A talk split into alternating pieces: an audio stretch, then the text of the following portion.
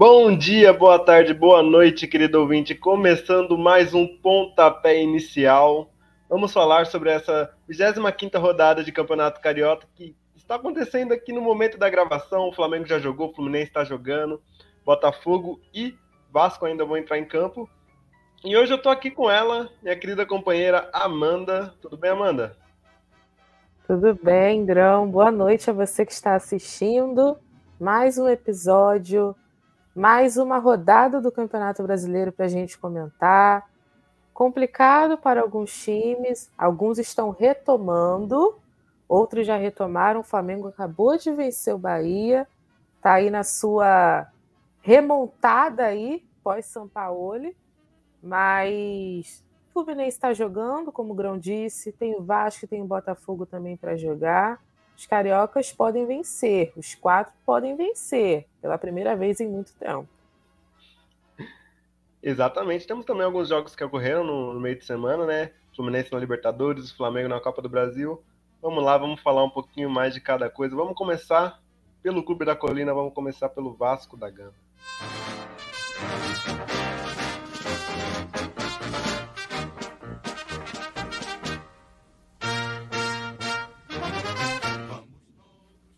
É o Vasco que jogou na última rodada contra o América Mineiro, é, lá no Independência, e conseguiu mais uma vitória, terceira vitória seguida. Ganhou de 1 a 0. Não jogou lá um futebol muito primoroso, mas, na minha opinião, foi um time muito aguerrido. O Léo Jardim brilhou nesse jogo, salvou, fez cada defesa incrível. A Amanda com certeza sabe, estava assistindo o jogo, né, Amanda? Tava lá sofrendo. E o Jair fez o gol nos acréscimos, quando o empate ali já estava até bom para o Vasco. Mas esse jogo ele ficou marcado por uma polêmica ali, que, na minha opinião, não tem polêmica. Mas, enfim, o zagueiro Iago Maidana, do, do América Mineiro, deu uma cotovelada no Verrete e saiu reclamando muito. É, inclusive, no pós-jogo, os dirigentes do, do América fizeram uma, uma acusação gravíssima, na minha opinião, é, sobre o Vasco estar tá sendo ajudado. A gente vai falar sobre isso mais para frente. Mas falando um pouco mais sobre o jogo, o Vasco, ele, na minha opinião, entrou meio desligado ali, o, o, oferecendo muitas chances para o América Mineiro, que não é um time que tá bem bem no campeonato, tem um elenco limitado, não tem um futebol muito vistoso, e não é esse time de criar muito volume. Então, confesso que me surpreendeu o Vasco, que vinha num, numa pegada de time mais ofensivo, com mais pressão no adversário, acabou não conseguindo manter esse, esse nível contra o América e foi um pouco mais acuado. O, tanto é que o Léo Jardim trabalhou muito nesse jogo, fez, vamos estar aí no, no mínimo três milagres ali. Foi sensacional a partida do, do Léo Jardim. E depois da expulsão do Maidana, aí o jogo ficou um pouco mais controlado. Mas mesmo assim o Vasco não conseguia criar é, oportunidades tão claras de, de gol.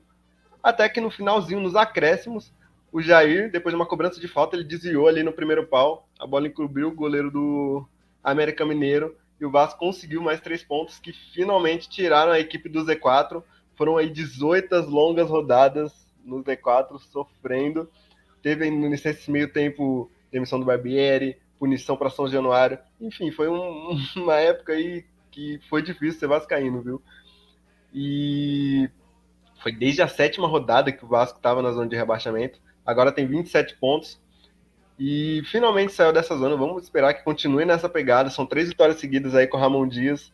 Um futebol que dessa vez não foi muito bem, mas nas últimas duas partidas foram duas goleadas. Então a perspectiva que o Vasco deixa dessa sequência é que está evoluindo, é que está conseguindo se livrar daquela daquela mística, daquele daquele mau agouro, vamos dizer assim, daquela fase muito ruim do Vasco que por muitas vezes jogou melhor e perdeu.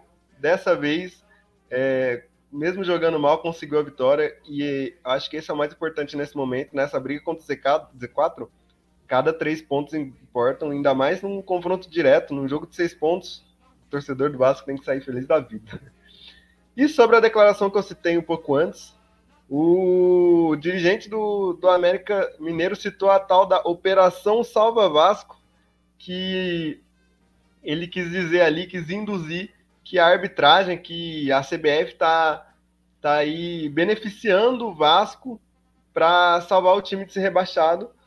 é, nesse Campeonato Brasileiro e eu queria saber sua opinião, Amanda. Você como vascaína, você vê o Vasco é, sendo ajudado dessa maneira aqui no, no Campeonato Brasileiro? Tá longe de ser verdade, né? O Vasco é um dos longos times aí que foram prejudicados neste campeonato. É, a gente tem um exemplo aí do jogo contra o Palmeiras, né? Num gol do, do Paulinho que gerou muita discussão. Temos o jogo contra o Santos no primeiro turno, que foi bem complicado também. É, então não tem como chegar e dizer que o Vasco é um time beneficiado e que existe uma operação salva Vasco, né? Como muitos disseram. Mas o Juninho, que foi um dos jogadores aí do América que se posicionaram a favor dessa operação, né? Contra essa operação, né? Ele que disse que realmente existe, assim como o presidente do América Mineiro, ele se desculpou. O Juninho chegou ontem, se desculpou, disse que ele se desculpou mais com o árbitro, né? Que ele falou mal não diretamente com o Vasco, mas eu vou dizer que ele se desculpou porque ele disse que não foi verdade o que ele disse, né? Que ele parou para analisar o lance depois do Iago Maidana, que foi o lance tão discutido, que não há discussão, como o Grão falou. Então, depois de ele ver o lance em casa, né? Que falar, falou, né? Depois do jogo, é, é um você perdeu uma partida, tomou um gol no final do jogo, aí é tudo muito rápido, você já quer falar. Mas ele chegou em casa, viu o lance, depois veio se desculpar, pediu desculpas pelo presidente também, pela fala do presidente, aí tudo bem. Mas o Vasco se posicionou né, nas redes sociais, publicou uma nota, disse que sim, existe uma operação Salva Vasco, mas que ela é liderada por, por pessoas do clube, por pessoas que trabalham no clube, né? Muitos torcedores também disseram que não a operação existe, mas é liderada pelo Ramon Dias, que mudou a cara da equipe, os jogadores foram contratados, então não existe aí uma operação liderada para árbitros, né, por árbitros, liderada pela CBF ou com outras conspirações que as pessoas inventaram. Não existe isso.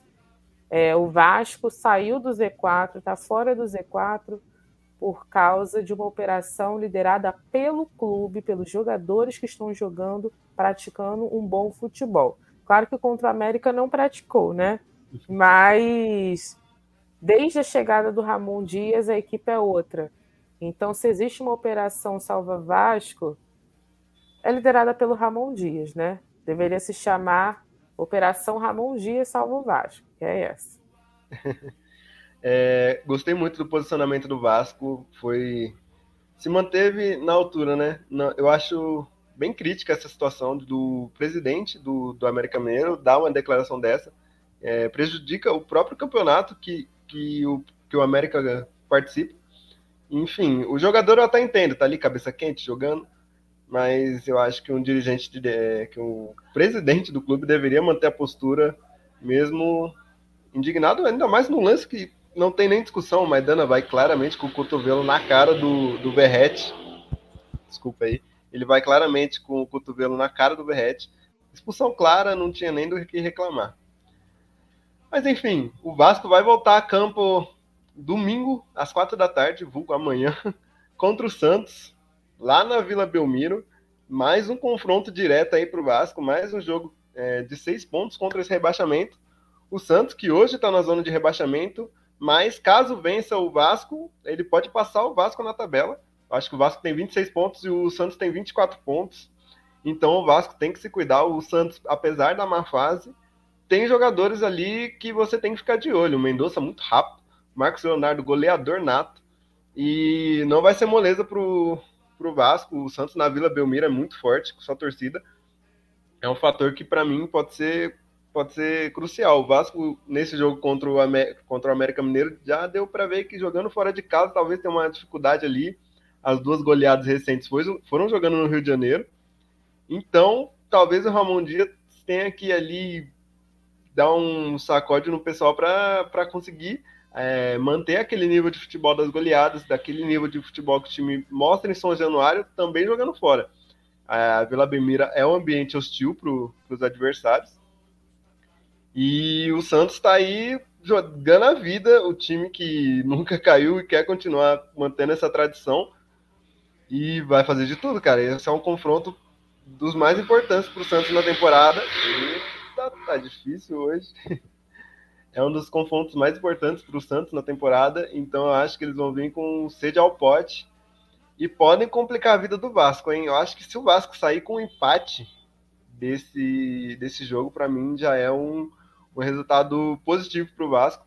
É óbvio, num jogo desse você realmente quer e provavelmente precisa da vitória, mas é um jogo, na minha opinião, muito difícil. Apesar do, da boa fase do Vasco, eu vejo o Santos como um time perigoso.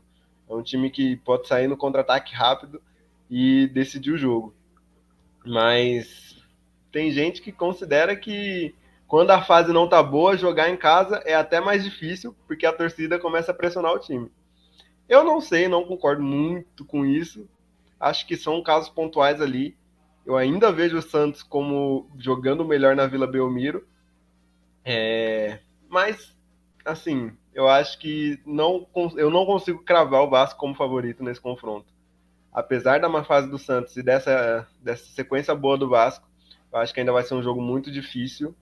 E, na minha opinião, um empate ali estaria de bom tamanho. O Vasco continuaria fora da zona de, baixa, de rebaixamento e teria aí mais tranquilidade para conseguir. Vai ter uma sequência de jogos em casa, a gente estava discutindo um pouco sobre isso antes do programa começar. E nessa sequência mais tranquila, jogando em casa, acho que pode sim aí conseguir uma gordurinha conseguir se distanciar do Z4, quem sabe ali até começar a brigar por uma Sul-Americana. Então, eu acho que essa é a minha opinião. Você tem alguma coisa a acrescentar aí nesse confronto sobre o, contra o Santos, ou, ou Amanda? Qual a sua expectativa? Sim, é, você citou né, que o, o, Santos vai se movimentar bastante dentro de casa para conseguir a vitória e já está se movimentando fora de campo, né? É, tem aí uma gordurinha extra, né? O Santos vai pagar os jogadores caso vença, né? O famoso bicho vai ter. É um milhão de reais, que dividido vai dar 35 mil para cada. Então, se o Santos vencer, já saem com uma grana a mais. A torcida lotou, né? O treino de hoje em casa. Então, é uma final, né? Mas eu acho que a pressão está muito mais para o Santos do que para o Vasco. Se o Vasco entrar tranquilo, é, é, sem considerar essa pressão, pode sair sim com a vitória. Mas o Santos é quem vai jogar pressionado né, diante da sua torcida. Precisa vencer dentro de casa, precisa vencer para pensar em sair do Z4. Então, vai ser um jogaço. Então, não perca. É isso aí, a pressão. Concordo com você, acho que uma bela pontuação essa sua a pressão está toda do lado do Santos, aí a gente tem que ver como eles vão reagir a essa pressão, né? Se vão usar como combustível para correr mais durante o jogo, ou se vão ficar aí assustados, não vão saber lidar bem com a pressão e o Vasco vai se aproveitar. Enfim, boa sorte para o Vasco nesse, nesse duelo de amanhã. Vamos agora falar do Fluminense, vamos para as Laranjeiras.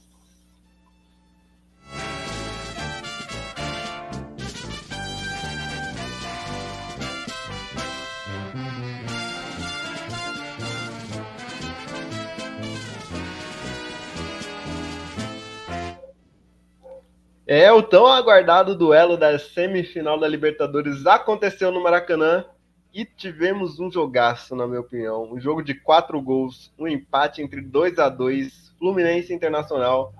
E também teve polêmica de arbitragem nesse jogo. Como não poderia deixar de ser? Todo jogo de time brasileiro tem polêmica. E Samuel Xavier foi expulso ainda no primeiro tempo. É, eu não tenho tanta convicção de que foi claro, mas também não achei que foi nenhuma polêmica assim, como o Diniz fez parecer na entrevista. Mas fato é que o Fluminense abriu o placar, é, tomou a virada e conseguiu no final do jogo empatar a partida. E foi um jogo assim muito legal de assistir, cara. Foi chance toda hora. O Fluminense começou melhor o jogo, na verdade, nos primeiros minutinhos o Internacional quis assustar, mas eu acho que o Fluminense retomou o controle da, da partida, abriu o placar com o Cano, que eu vou te falar, o Cano gosta de jogo grande, o Cano é muito decisivo e é muito goleador. Eu acho que cara, é inacreditável o que ele vem fazendo. É nível jogador europeu mesmo. São é, gol todo jogo, cara. O cara, o, o Cano, é, para mim é craque, cara. É dos melhores centroavantes assim que, que já passaram aqui no futebol brasileiro. E ele abriu o placar pro Fluminense. Um ponto que eu quero trazer aqui é como o Felipe Melo estava mal nessa partida. É, bizarra a atuação dele, jogou só o primeiro tempo, mas quis, quase conseguiu entregar dois gols para o Internacional. Ele perdeu uma bola no meio de campo que não poderia perder e deu contra-ataque para o Internacional que não soube aproveitar. E a segunda chance que ele literalmente perdeu a bola ali na entrada da pequena área. Ele foi dominar de sola, o, o Nino o Nino tocou para ele dentro da área, ele foi dominar de sola, a bola escapou e o Valência não conseguiu aproveitar o gol. Assim, inacreditável essa chance que ele cedeu e que o Internacional não aproveitou também. E eu acho que, para mim, o que fica dessa partida é isso: é o, o como o Internacional deixou escapar a chance de matar essa semifinal na, no Maracanã. Eu acho que, pela circunstância de ter o Samuel Xavier sido expulso, o Fluminense começou a passar mais aperto a partir disso. Eu acho que o, o Internacional não podia ter cedido o empate no final e também não poderia ter desperdiçado tanto de chance que desperdiçou. Eu acho que deu deu deu sopa pro azar. O Fluminense vai chegar vivo lá no Beira-Rio, na minha opinião. Chega vivíssimo, para falar a verdade. O sentimento de, dessa partida é que o Fluminense escapou de, de ser eliminado aqui. Esse empate deixa o jogo aberto. E o Fluminense já mostrou que tem, tem ferramenta sim para machucar o Internacional. O Rocher fez uma partida assim impecável. Fábio, mesma coisa, nenhum dos dois comprometeu nos gols. Inclusive salvaram o, os, os, os, respectivos times de sofrerem mais gols. O Rocher salvou uma bola ali com a perna esquerda no chute do Keno o Fábio salvou um chute no cantinho de fora da área do Alan Patrick. O Alan Patrick que marcou um golaço também no final do jogo. Deixou o Marcelo na saudade. Enfim, jogaço, assim, tudo aberto, na minha opinião, para o segundo jogo. E sobre a expulsão do Samuel Xavier, eu vou deixar para você falar um pouquinho mais, ô Amanda. Você assistiu o jogo, você viu essa expulsão? Foram dois amarelos, amarelos ali em sequência. Não demorou muito tempo. Na minha opinião, o segundo amarelo poderia ter sido evitado. Foi ali uma, uma entrada que eu, acho que dava para o árbitro considerar, mas enfim, não é nenhum absurdo. Foi lance para amarelo, talvez por ele já ter amarelo, eu na minha cabeça eu acho que o árbitro poderia ter falado na conversa, se já tem amarelo, vai com calma, senão na próxima eu te expulso. Mas é lance para amarelo, então não dá para reclamar que foi expulsão. O Diniz reclamou muito, não só desse lance, ele reclamou também que o árbitro deu três minutos de acréscimo no primeiro tempo. Só que o gol do, do Internacional saiu no quarto minuto de acréscimo. Já devia ter sido acabado, já devia ter acabado o primeiro tempo. Mas o árbitro deixou o jogo correr. O Diniz falou que o, que o árbitro deixou o Internacional atacar três vezes depois que já tinha passado o acréscimo que ele deu.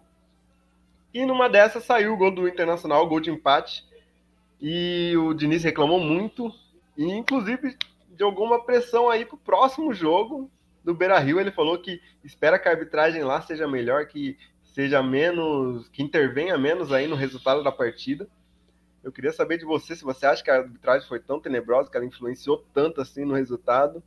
E o que, que, você acha dessa, dessa prática aí de ficar falando tanto da arbitragem e de, de jogar pressão para um próximo jogo? O Diniz é árbitro de seleção. Você acha que isso é, isso é coisa que se faça, Amanda? É o futebol brasileiro, né? Nos tempos de hoje tem sido assim, a reclamação são os aprendizes de Abel Ferreira. Todo mundo reclama, vai para a coletiva reclamar da arbitragem, mas é claro que a arbitragem decidiu esse jogo, né? Participou muito, bastante, desde o primeiro minuto. Mas sim, semifinal de Libertadores, Samuel Xavier tem que dar uma acalmada, né, também. Você tá jogando é, um primeiro jogo dentro de casa, diante de mais de 60 mil torcedores. Você não pode fazer isso. Então, é, é, é claro que é uma pressão, né? Você quer chegar numa final, o Fluminense está disputando um título que ainda não venceu, que ainda não tem em sua história. Mas o jogador tem que entrar com cabeça. E o árbitro, às vezes, ele não vai poupar. E na Libertadores, o árbitro não, não costuma poupar, né? Então ele foi expulso e, e, sim, poderia ter, ter sido resolvido na conversa, mas complicado, né? Pensando em Libertadores. Mas a questão do Diniz é, é isso que eu falei mesmo. É, é todo mundo vai chegar para reclamar numa coletiva, numa entrevista, sobre a questão da arbitragem, sobre os minutos. Eu acho que ele tem razão, né? É, o juiz deixou muito correr, né? É, é, os minutos da partida, é, o primeiro tempo, enfim. Mas essa questão de colocar pressão para a segunda partida já é mais complicada, né? Tudo pode acontecer. E eu acredito que, que a arbitragem não vai ser tão decisiva nessa segunda partida. Já entrou manchada na primeira, né? Eu acho que vai dar uma acalmada. É um jogo complicado. É, o Inter vai jogar diante da sua torcida. E quando o Inter joga diante da sua torcida, ele é forte, ele consegue ser mais ágil, porque eu não gostei dessa primeira partida aqui no Maracanã. O Fluminense foi melhor, mesmo com um a menos. Então, é complicado. Vamos ver o que o Diniz vai bolar aí, né? Sem Samuel Xavier. É, tem esse desfalque importante. E o Interna... meu palpite era empate no Maracanã e vitória do Internacional lá na... em Porto Alegre. Vamos ver, né? Vamos torcer para o Fluminense conseguir, mesmo sem Samuel Xavier, conseguir é, superar o Internacional lá, nem que seja nos pênaltis, mas a gente quer ver o Fluminense de volta numa final de Libertadores e quem sabe trazendo mais uma Libertadores para o Rio de Janeiro, a primeira de sua história. É, o Fluminense, que agora volta a campo nessa 25 rodada de Campeonato Brasileiro, contra o Cuiabá, lá na Arena Pantanal. É, hoje mesmo, na verdade, a gente já falou, né? Já estava jogando, começou seis e meio o jogo, acabou o primeiro tempo 0 a 0 e já começou o segundo tempo, para falar a verdade. O Fluminense precisa vencer esse jogo, mano. O que, que você acha que, que nesse segundo tempo vai ter que ir para cima para conseguir os três pontos? É, porque caso não consiga conquistar a Libertadores, a única via de acesso que tem para a Libertadores do ano que vem é o Brasileirão. E hoje o Fluminense está fora do G4, está em quinto colocado atrás do Flamengo, hein? O que, que você acha? no momento está ocupando a sexta colocação, né, com esse empate contra o Cuiabá, mas o time nem está pensando nisso, né? Eu acredito. Martinelli está expulso, né? Foi expulso no primeiro expulso tempo. No tempo isso. Então, é assim, estou com a cabeça na semana que vem, né, contra o Internacional. É, claro que seria importante vencer o Cuiabá, mas é difícil também, porque o Cuiabá precisa da vitória dentro de casa. E ainda mais agora que tem um a mais em campo, eu acho que é complicado, mas eu acho que se perder, a torcida nem vai ficar triste porque está pensando no Internacional. Tem que vencer o Inter. Brasileiro a gente pensa semana que vem. Eu acredito que o pensamento deles é esse, né? Mas desde o primeiro momento eu já sabia que seria um jogo complicado para o Fluminense. O Cuiabá ele já está caindo na tabela, né? ele é um dos dez times aí da segunda parte da tabela que podem cair. Então precisa vencer para respirar. Desde que o Daverson foi ao vivo no programa liberar a tática do time, né, divulgar, nunca mais venceu. Cara. É, não, inacreditável isso aí. Mas pior que foi, é realmente, depois deles não venceu mais. É inacreditável. Sim, aí vamos ver agora, né, se consegue vencer o Fluminense. Porque Desde então, nunca mais venceu. Exatamente. O Fluminense, que, como você disse, está pensando na Libertadores, tá aí com o time reserva hoje, só o Samuel Xavier, que é do time titular, mas como ele foi expulso, ele não vai jogar contra o Inter na volta, então ele tá. Não vai ser problema ele se desgastar nesse jogo. Por isso está aí de titular, vem fazendo uma boa partida. É, vai ter o Diniz reclamando novamente por causa da decisão do Martinelli, tenho certeza. Eu, como estava aqui me preparando para o programa, nem vi o que aconteceu, mas duvido que ele vá, vá deixar passar batido, não vai comentar. É, como você mesmo disse, está virando uma cultura do futebol brasileiro, é, reclamar de arbitragem toda rodada, todo jogo. Todo time quer manter essa narrativa de perseguido. Enfim, se todo mundo é perseguido, ninguém é perseguido no final. Então, vamos esperar que nesse segundo tempo o Fluminense consiga, mesmo com homem a menos, é, mais, um, mais três pontinhos aí para ocupar o G4 novamente, ultrapassar o Flamengo, quem sabe? O Flamengo que ganhou na rodada, vamos falar sobre ele já já. É, sobre o Fluminense é isso.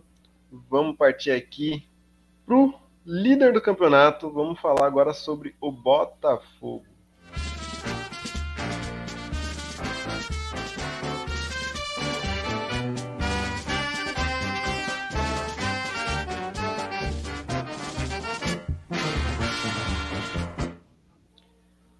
É, a gente já comentou aqui na semana passada sobre a derrota do Botafogo para o Corinthians. De lá para cá o time não jogou, está aí se preparando para o próximo confronto, que vai ser contra o Goiás.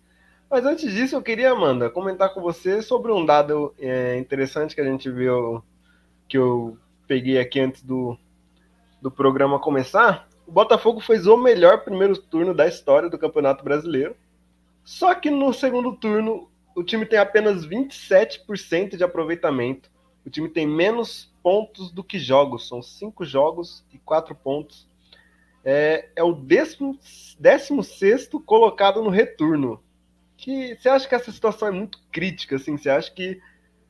Bom, acho que provavelmente se manter assim deve perder o título. Mas é essa questão. Você acha que vai conseguir é, retomar, ainda não aquele nível que eu acho que não tem não tem time que consiga manter um nível daquele por tanto tempo. Mas você acha que vai conseguir se recuperar a tempo de conseguir evitar que algum time ultrapasse ele na tabela? Ah, eu acredito que consegue sim se recuperar. Aliás, tem até rolado umas brincadeiras, né, de uma possível ligação entre o Vasco e o Botafogo, porque desde que o Vasco começou a vencer, o Botafogo começou a perder.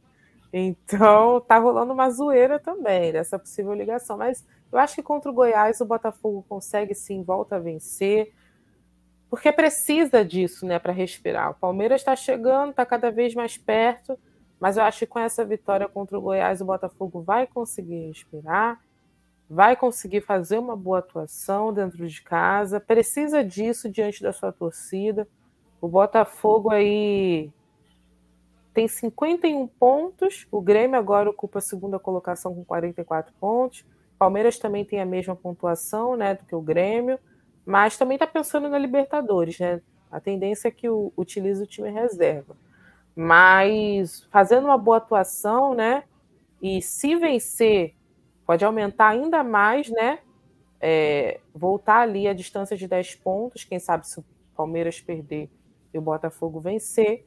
Então, diante dessa torcida, eu acredito que vai vencer, vai entrar de fato no segundo turno, que é o que ainda não aconteceu, né? É isso aí, eu acho que eu acho que essa derrota do Grêmio mostra que não é uma oscilação exclusiva do Botafogo. É difícil num campeonato como o Campeonato Brasileiro você manter essa pegada de vitórias e vitórias e vitórias seguidas. E eu acho que você foi bem, você citando aí o Newton Santos, é um ponto chave do Botafogo. Apesar da derrota para o Flamengo, é o, é o, o ponto forte do Botafogo nesse campeonato. E tem que aproveitar, porque como a gente trouxe semana passada, o Botafogo pode ficar uns jogos aí sem o Newton Santos, tendo que mandar seus jogos em outro estádio, por conta de shows que estão programados para o Newton Santos. E eu acho que é essencial para o Botafogo essa vitória contra o Goiás, que é uma equipe que está brigando para não cair, está dentro da zona de rebaixamento. Não, acho que está é a primeira equipe fora da zona de rebaixamento, se não me engano. Acho que o Bahia, com a derrota de hoje, entrou na zona de rebaixamento. Vou até conferir aqui. Exatamente, o Goiás tem 26 pontos, está em 16 colocado. Está na cola ali do Vasco, tem a mesma pontuação do Vasco. Então é uma equipe que também vai jogar a vida, não está não tá podendo dar o luxo de, de entregar ponto fácil mas é uma equipe limitada, né? Comparado com o Botafogo, que é uma equipe que é organizada, apesar do, da sequência ruim que vem vivendo. A gente sabe do potencial que o Botafogo tem, não fez a campanha que fez até agora à toa. É, essas equipes vão se enfrentar segunda-feira, 8 da noite, aqui no Newton Santos, como a gente comentou. E o Botafogo não vai ter o Marçal. Eu acho que o Hugo deve entrar na vaga dele. É, o Hugo que vem aí pedindo passagem, na minha opinião, vem jogando bem. E cabe ao Laje é, chacoalhar os caras e falar, pô, vocês não aprenderam a jogar futebol. O Botafogo foi um time que mostrou que consegue se adaptar ao adversário, consegue pressionar quando tem que pressionar, consegue propor o jogo quando tem que propor, consegue é, jogar ali na, mais reativo quando tem que jogar contra enfrenta um adversário mais, mais forte. É, parece que, que a, as outras equipes começaram a entender um pouco isso e começaram a, a deixar o Botafogo com a bola e o Botafogo não tem sabido se virar tão bem assim. Eu não sei, eu acho difícil de entender o que aconteceu de uma hora para outra com o Botafogo. Muita gente atribui a saída do Luiz Castro à chegada do Laje. Eu não sei se é, se é tão decisivo assim. Eu acho que talvez, mesmo com o Luiz Castro, houvesse oscilação, que é normal. É, mas eu acho que esse é o jogo para a gente ver se essa má fase é só uma oscilação normal se é realmente uma má fase que pode tirar esse título da mão do, do Botafogo porque perder para o 16 colocado em casa, aí eu já acho que é um pouco problemático, ainda mais para o time que é o líder do campeonato com 7 pontos de vantagem. E se perder e o Palmeiras ganhar, a diferença já cai para 4 pontos e eles ainda vão se enfrentar nesse campeonato brasileiro. Então fica muito mais perigoso para o Botafogo. As chances para mim, se não ganhar esse jogo, é... e se o Palmeiras ganhar o, o confronto deles, aí para mim a chance de, de perder o título passa de de uma chance baixa para uma chance até considerável, vamos, vamos dizer assim, porque o Palmeiras a gente sabe que é uma equipe muito competitiva. O Abel Ferreira é um cara que monta bem o time. Então, cabe ao torcedor do Botafogo secar bem o Palmeiras e ir lá apoiar seu time para nesse confronto contra o Goiás a equipe sair com os três pontos, que o Tiquinho volte a, a, a marcar gols e que o Botafogo aumente ainda mais essa distância de, de 7 pontos para o líder, né? São 51 para 44. Desculpa, distância para o vice-líder, que é o, o, hoje é o Grêmio, mas o Palmeiras também tem a mesma pontuação. E o Goiás, para mim, é a vítima perfeita, assim, vem, vem numa sequência negativa, são cinco jogos sem vencer o Goiás. E o Botafogo tem que se aproveitar disso. É uma equipe que jogando em casa a gente sabe do potencial que tem e a gente torce também para que consiga essa vitória, que Eduardo, que Tiquinho faça a diferença e voltem a colocar o Botafogo nos caminhos da vitória. Tocou aqui uma notificação no meu celular, não sei se chegou aí no seu também. Cuiabá 1 a 0 no Fluminense. Exatamente, gol do Cleison. E aí vai, vai sentindo a ausência do, do homem a menos do Fluminense.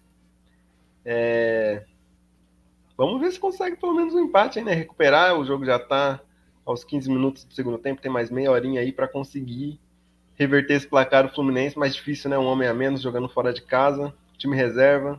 A situação vai se complicando aí pro time do Diniz. Vamos agora falar do time que jogou hoje, mas já ganhou. Vamos falar do Rubro Negro, vamos falar do Flamengo.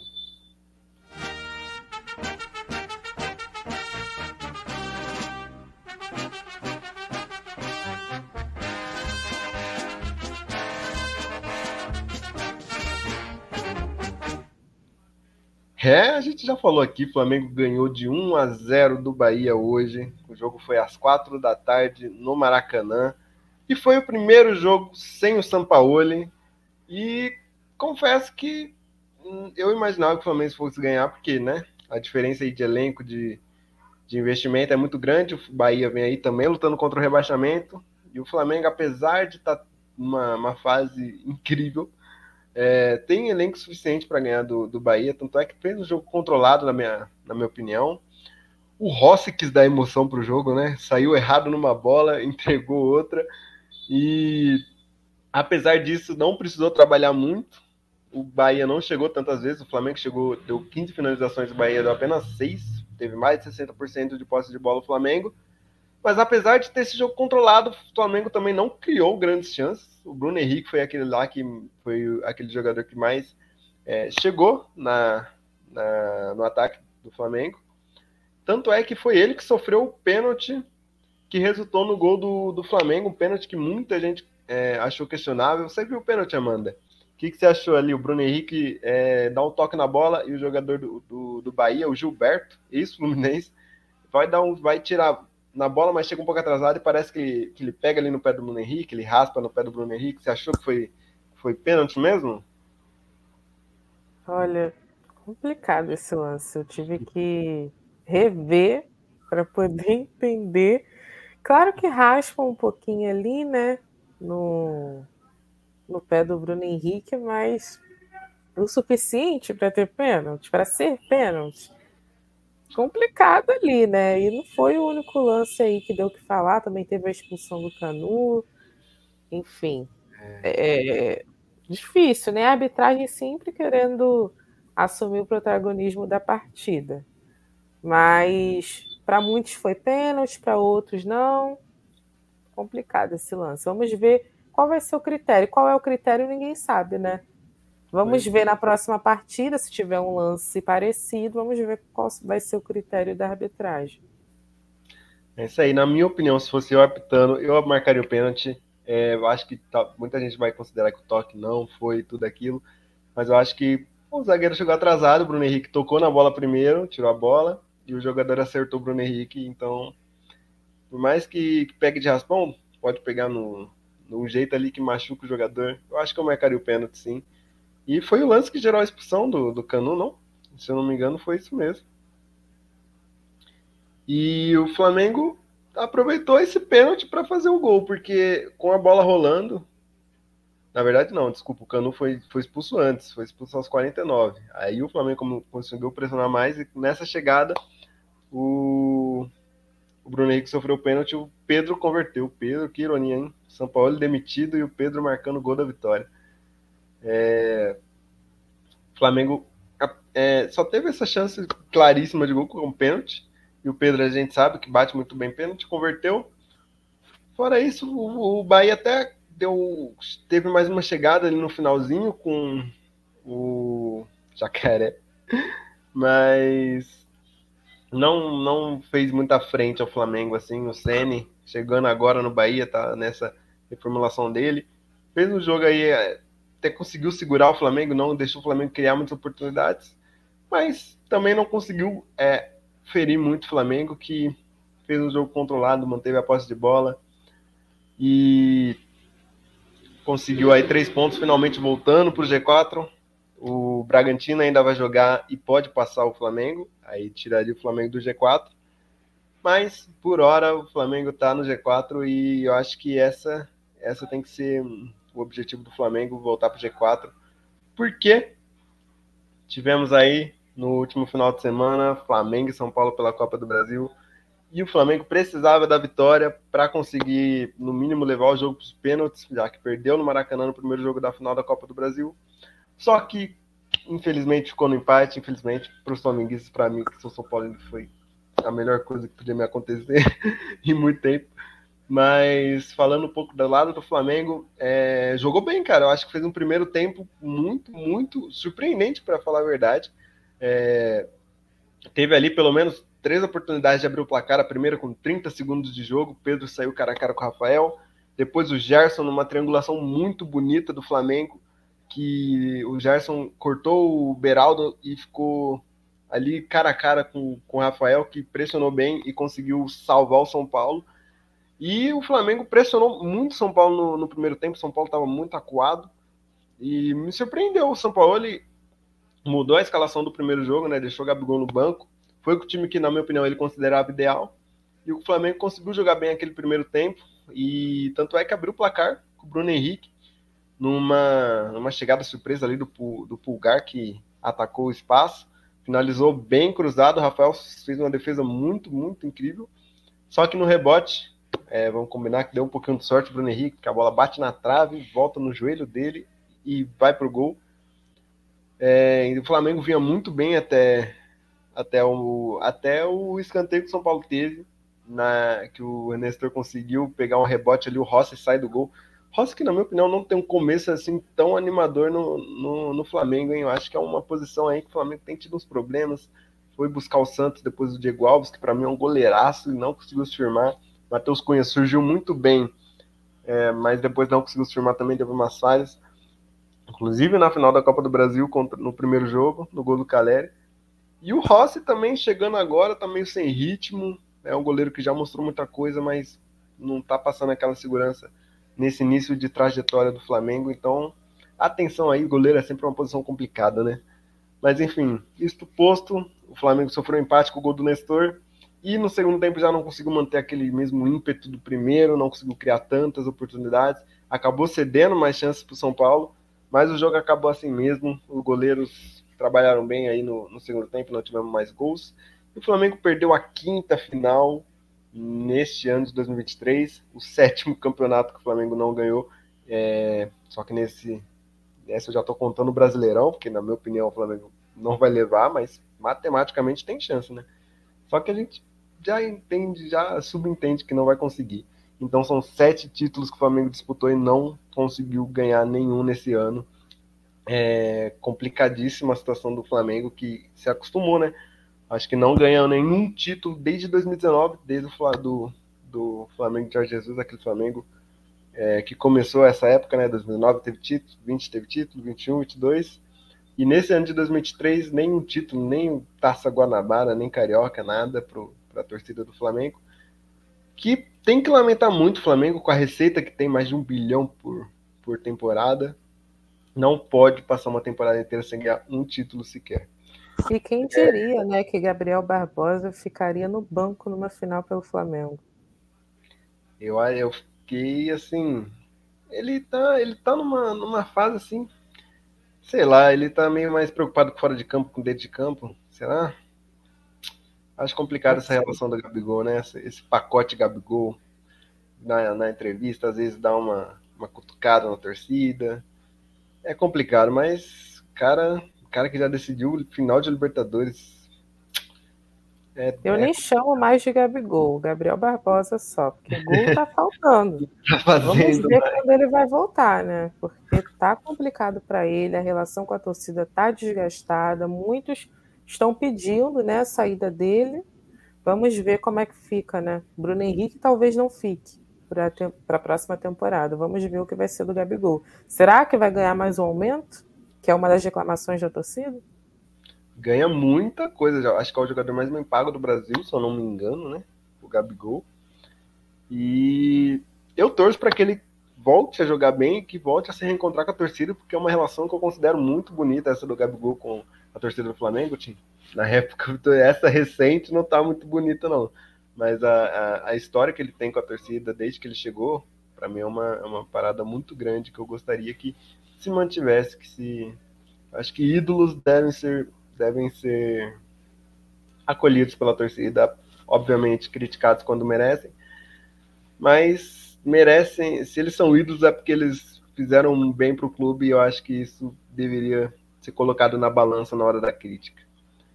Mas enfim, esse, empate com o São Paulo, esse vice-campeonato da Copa do Brasil, culminou na demissão do São Paulo.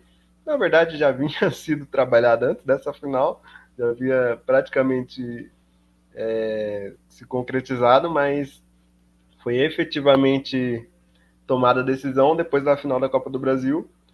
E o São Paulo ele não é mais técnico do time, eu acho que não tem nem muito o que falar, né? A gente já vinha criticando o trabalho dele todo o programa, porque era uma situação que não se sustentava mais.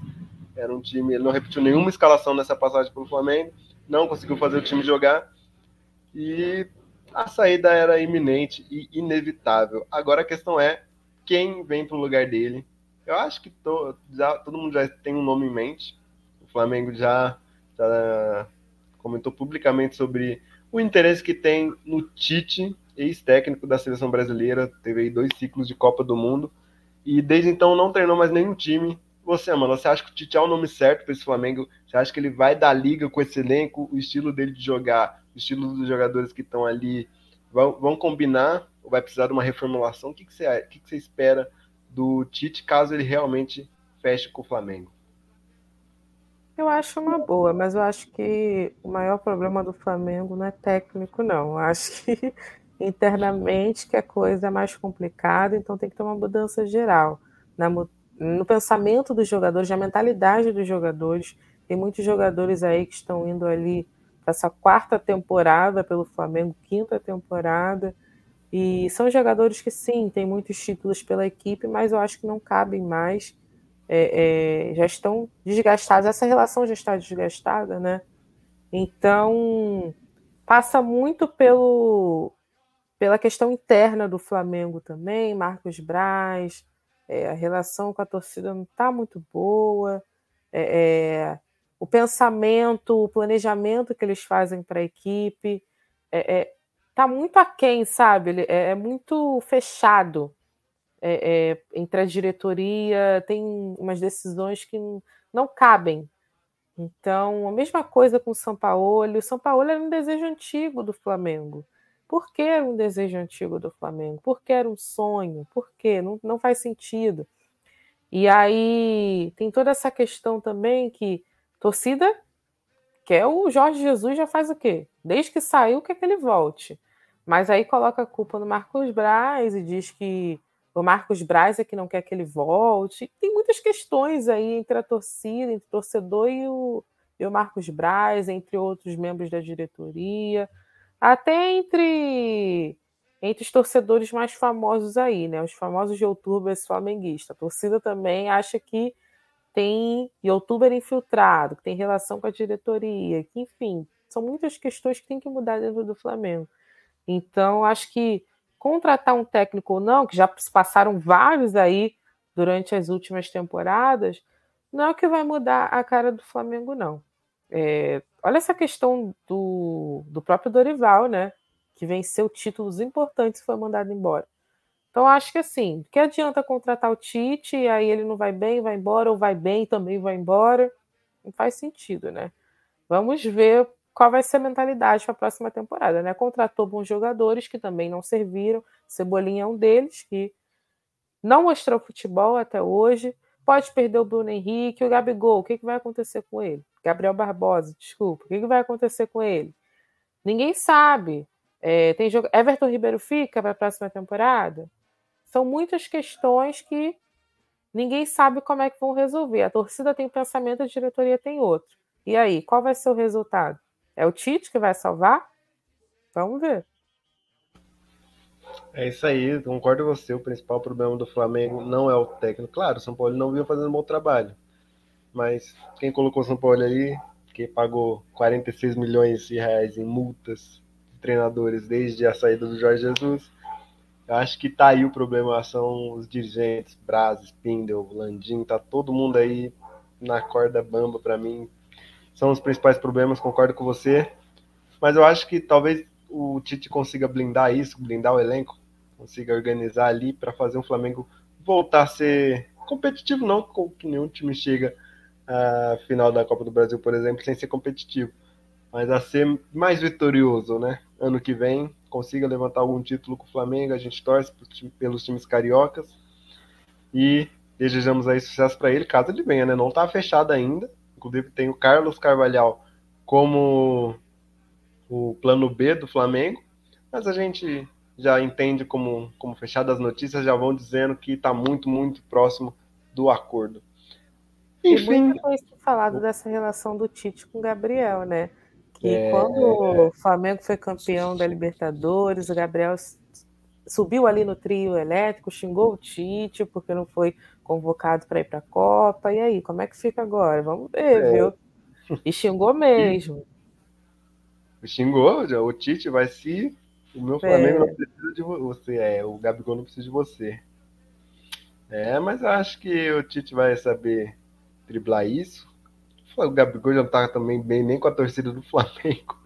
Enfim, Vamos ver os próximos capítulos desse, desse Flamengo que virou um reality show, né? Todo dia vai ter alguma coisa para falar extra-campo do Flamengo. Socos, chutes, pontapés, é. tudo presente lá dentro do Ninho do Urubu. Pois é, o Ninho do Urubu tá, tá complicada a situação. Mas é isso, gente. Nosso pontapé vai chegando ao fim. Sigam a Audioativo nas redes sociais, audioativo.eco. Queria agradecer muito a presença de vocês, a audiência nesse pontapé. A gente gosta muito de fazer. Hoje foi só eu e Amanda. Semana que vem vamos estar aí com Guilherme e Juliana juntos. Amanda, um abraço. Muito obrigado pela participação. Muito obrigada, Grão. Muito obrigada a você também que assistiu até aqui. Nos vemos na, no próximo episódio. Vamos torcer aí pelo Botafogo, pelo Vasco, que vão jogar logo mais. Que saiam com a vitória, né? Eles precisam. Vamos torcer aí pelo futebol carioca, que precisa aí virar a chave, né? Flamengo não está bem, Vasco está se recuperando, o Botafogo precisa se recuperar nesse segundo turno. O Fluminense está com pensamento na Libertadores, vamos ver se vence também, né? O Internacional dentro do Beira Rio. Então, é uma semana cheia que pode render aí um longo episódio no próximo sábado. Então, aguardo vocês. Exatamente. O Fluminense acabou de tomar o segundo gol, mais um gol do Cleison. E vamos, vai ter que focar na Libertadores aí, hein? A obrigação é ganhar lá no Beira Rio. Dito isso, muito obrigado, galera. Queria agradecer também ao Gabriel Colares, nosso coordenador, por dar a oportunidade da gente falar um pouco mais sobre nossos queridos times cariocas aqui para vocês. Abraço, gente. Acompanha a gente. Semana que vem tem mais, hein? Tchau, tchau.